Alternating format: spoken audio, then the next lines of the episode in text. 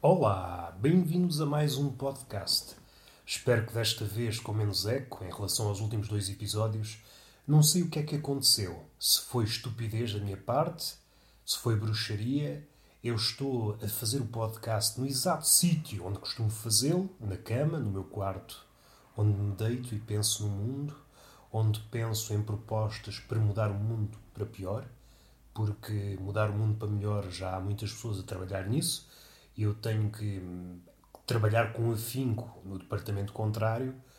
Pessoas crescidas, pessoas exercitadas de miolo, sabem que nós evoluímos enquanto espécie, enquanto animal, quando há uma oposição. Quanto maior for a oposição que encontrarmos, maior é o desafio e nós crescemos em relação a esse desafio.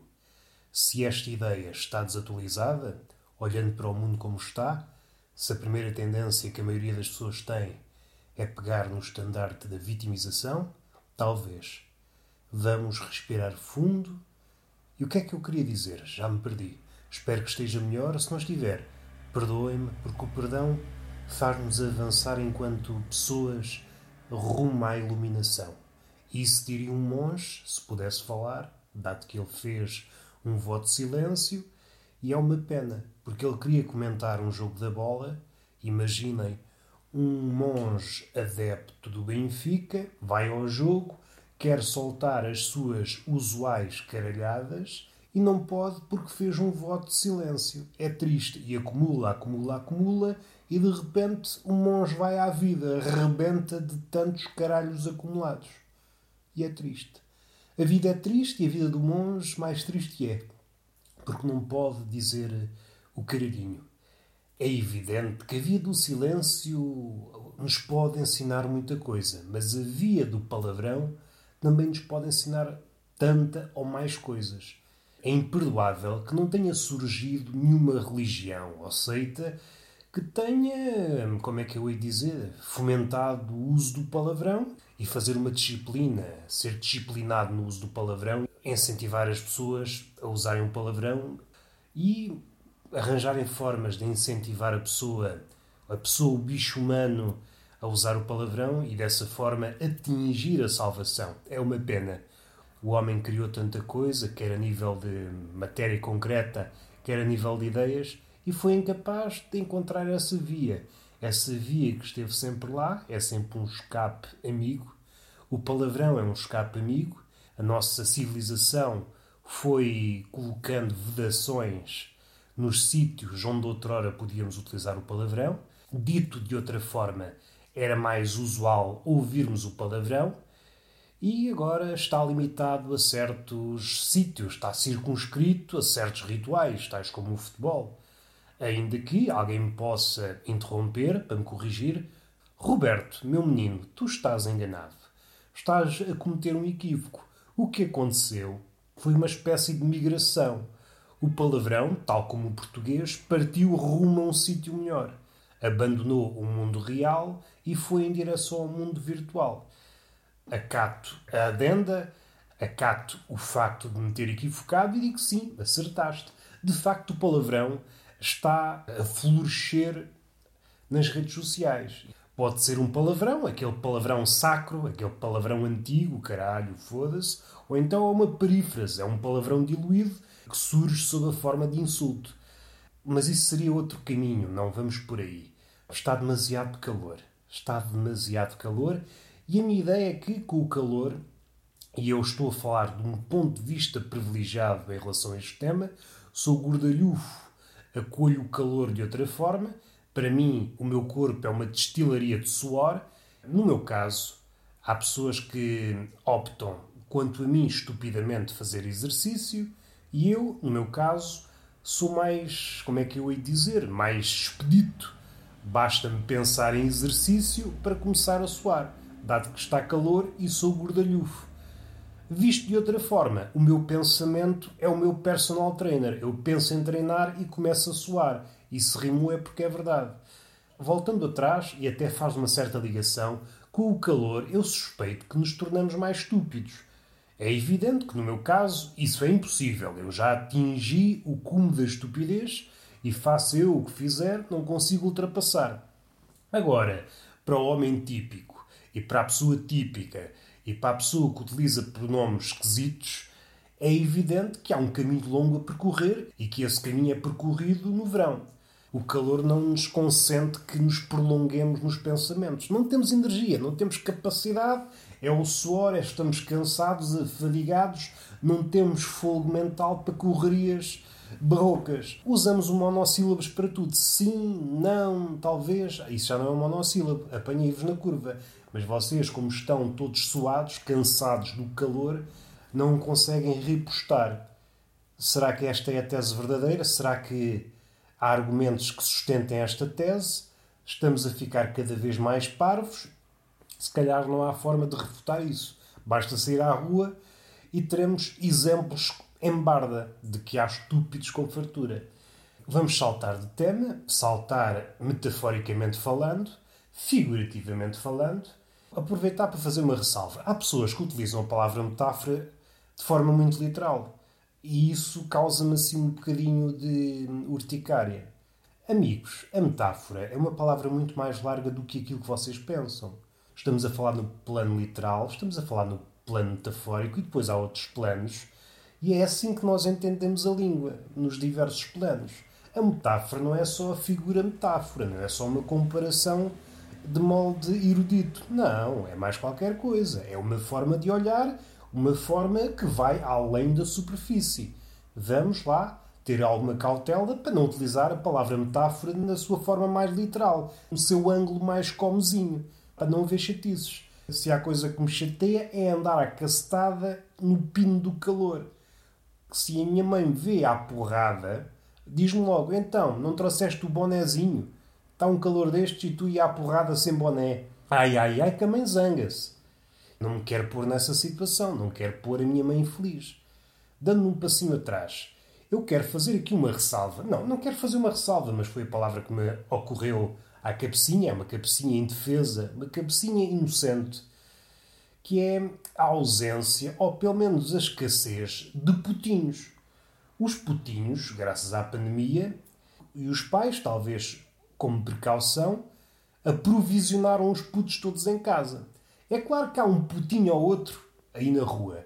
Mas eu falando no meu caso, falando aqui na minha zona, falando aqui na minha vila, onde há pessoas, expande-se, existem pessoas. Há pessoas no verão, isso aí não é novidade para ninguém, mas também há pessoas no inverno. E é esta a disparidade. Antes da pandemia, muito mais putinhos na rua. Verão, não há putinhos na rua. E isso entristece-me, porque se há coisa que eu gosto é de ver putinhos à cabeçada com as mesas, com os cantos da mesa. Quando é aquele putinho que aprendeu a andar, todo contente, o puto não é andar. É que aqui mostra uma coisa que eu, por um lado, invejo e por outro, escarneço. Um puto que aprendeu a andar há meia dúzia de dias já pensa que pode correr. E depois é evidente que a coisa corre mal. Tem uma altura mesmo propícia para dar ali uma cabeçada na quina da mesa. E se, por um lado, há quem diga, ai, o meu menino, eu aproveito para me rir, mas de forma, como é que eu ia dizer, subtil, subreptícia, porque é evidente, não quero arranjar problemas. Eu quero é apenas fruir da cabeçada do puto. Mas não é por aí que eu quero ir. Eu quero falar mesmo do putinho, daquele bebê que anda com fraldas e tronco nu. Eu invejo esse bebê. E é esse bebê que não abunda nas ruas devido ao Covid. Está mais amalhado em casa. Para esses bebés, lanço um shout Como é que estás, puto? Tudo bem? Tudo bem, putinho? Está tudo bem? É vida, não é vida? O Covid fodeu-nos. Bom, vamos voltar atrás. Invejo esse ser que está na sua vida. É uma espécie de bêbado de fraldas. O bêbado está de tronco nu e também não lhe fazia mal nenhum se tivesse de fraldas, porque é um cagão e um mejão. Não fazia mal nenhum. Porque é que eu, uma pessoa razoavelmente lúcida, não uso a mesma. Porque é que eu não uso a mesma indumentária, à falta de melhor termo, que é umas fraldinhas ou umas cuequinhas e tronco nu. E vou assim para a pastelaria. É evidente que se eu fosse assim para a pastelaria, seria alvo de crítica. E eu não gosto de ser alvo de crítica. Tenho um corpo enfesado. Quando muito gosto de ser alvo de elogio, se bem que é uma rareza. Eu há dias fui para o jardim, todo bonito, E assim, hoje quero ser alvo de elogios. E nada, não fui alvo sequer de um elogio, nem sequer de uma hipocrisia. E isso magoou-me o ego, já vinha debilitado. Eu fui para o jardim com a ideia de ser eh, inchado, sair dali com o peitinho cheio de elogios e nada. É isso, é o mundo. O mundo não quer saber de mim e eu, agora, chateado, também não quero saber do mundo. Vamos voltar ao puto ao putinho. É senhor do mundo, pode andar de tronco nu que ninguém diz nada. Às vezes há aquelas indicações, seja num, num snack bar, numa pastelaria, num recinto qualquer, proibido a entrada de pessoas de tronco nu. O putinho, como não sabe ler, mesmo que soubesse, estava-se a borrifar. Eu sou um putinho, posso entrar aqui de tronco nu. E as pessoas ainda se riem, só para verem o estatuto do putinho. É aí que começa o mal. O putinho ganha confiança e a partir daí ninguém vai dar conta dele. Temos de ter cuidado com o putinho. É só para dizer que invejo o putinho e gostaria de ir de tronco nu e fraldas para a pastelaria. Fralda, suspeito que é arejado. É arejado e uma pessoa depois não perde tempo a fazer as necessidades. Eu às vezes estou ali a garatujar um textinho, ali a encontrar o filão da inspiração e uma pessoa não pode abandonar a prosa, não pode abandonar o poema a meio. Não, vai escrevendo e defeca e mija-se no sítio. A obra eh, não pode esperar. Nós estamos a lutar contra o tempo. Nós temos que entender artistas e pessoas que são apelidadas de artistas, apesar de não o serem, tais como bêbados e pessoas armadas em espertas. É por isso que a vida de artista é tão difícil. Há muita concorrência e concorrência desleal, vinda do bêbado e do espalhafatoso. Já me perdi. É só para dizer que seria a pessoa ideal e isso ajudaria muito na obra. Não sou aquele espécime do género de pessoa, do género de Hemingway, no género de Bukowski. Dava trabalho ao fígado. Agora não sei se se diz Bukowski ou Bukowski. Acho que é Bukowski. Mas também isso é, é inútil estarmos aqui a perder tempo em miudezas. Tal como disse Cortázar, isso é para quem gosta de conversar coisas que não interessam. O que interessa é o grosso, e neste caso não é o pênis, é o texto, a obra da pessoa em questão.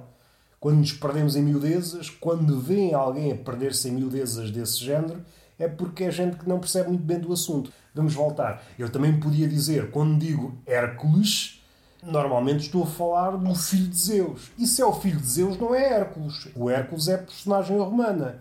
A personagem grega chama-se Heracles é só para verem que este menino também sabe das merdas. Não é só dizer parvoízes. Vamos voltar ao Putinho. O Putinho, não, vamos voltar. Um futuro poeta, alguém que está a trabalhar na obra e ganhava muito em taco de fraldas e a borrifar-se, borrifar-se, entre aspas, evita idas à casa de banho e ao fim de uma vida tem duas ou três Ilíadas, duas ou três Odisseias escritas, à conta de se ter cagado nas fraldas. E isto do ponto de vista terreno, é uma miséria, mas aquilo que fica para o tempo, aquilo que passa pelo crivo do tempo, é uma obra-prima. E todos temos a ganhar. E vamos finalizar o podcast. Hoje não há obras, mas eu não tenho mais nada para contar. E já isto foi um, um exagero. Já isto foi um exagero. Podia falar de episódios de velhas, porque todos os dias sou brindado com as velhas, e eu não sei. Não sei o que é que faça a minha vida. Se calhar tenho que usar isso a meu favor. Eu, que há dias ou há anos, sei lá, eu, que uma pessoa já perdeu a noção do tempo com a pandemia, sei lá se já passaram anos, décadas, ou sou imortal. Ninguém sabe. Mas isto não é um caso singular. Acontece-me miúdo os encontros com as velhas. E então tenho que tirar partido. Ou visto de um lado mais ao resto do pecado, a velha quer alguma coisa comigo. E eu tenho que me aproveitar. Não posso ser anjinho e espremer a velha. Tem que espremer a velha. Eu, que em tempos, vejam bem como eu era inocente, pensava que era uma pessoa sedutora, pensava que era uma pessoa interessante, pensava que era uma pessoa inteligente, pensava que era uma pessoa bonita. Tudo isto na mesma noite, depois de estar bêbado, pensava nisto tudo. E vejo, ao contactar com a realidade, que nada disto faz sentido e foi tudo uma patranha e eu tenho que largar essas ilusões. Não, eu não sou nada disso. Contudo, a velha consegue ver para além desse, desse mar de ilusões, dessa fanfarra de miragens e gostar de mim assim como eu sou. E como é que eu sou? Não faço ideia porque eu gosto muito de ser coisas várias. Eu, Empodendo, sou um druida. Sou uma pessoa na rua e um animal na cama. E ficamos com essa que é para não estragar. Palmada, não, palmada não. Vamos ao beijinho. Beijinho na bochecha, nessa bochecha roliça que em tempos idos era espenicada pela velha. Era uma bochecha que era muito apreciada pela velha. Pegava entre os dedos e puxava, e a velha ganhava vida, ganhava anos de vida ao aproveitar-se da bochecha. E vamos agora atacar a nádega. Atacar como? Pela via do conhecimento. Vocês são portadores de nádegas formosas com as quais já têm uma relação de amizade e uma relação de professor-aluno. E o professor, na nádega, na nádega ou noutra parte do corpo, age com a intenção de transformar o aluno numa pessoa melhor. E como é que se transforma a nádega numa pessoa melhor? Através de uma palmada didática. O conhecimento ajuda a nádega a prosperar. É isto que eu quero. Quero é que a vossa nádega prospere. E ficamos assim, palmada, nádega prospera e vamos à nossa vida. E que vida é? Ninguém faz ideia. Até à próxima.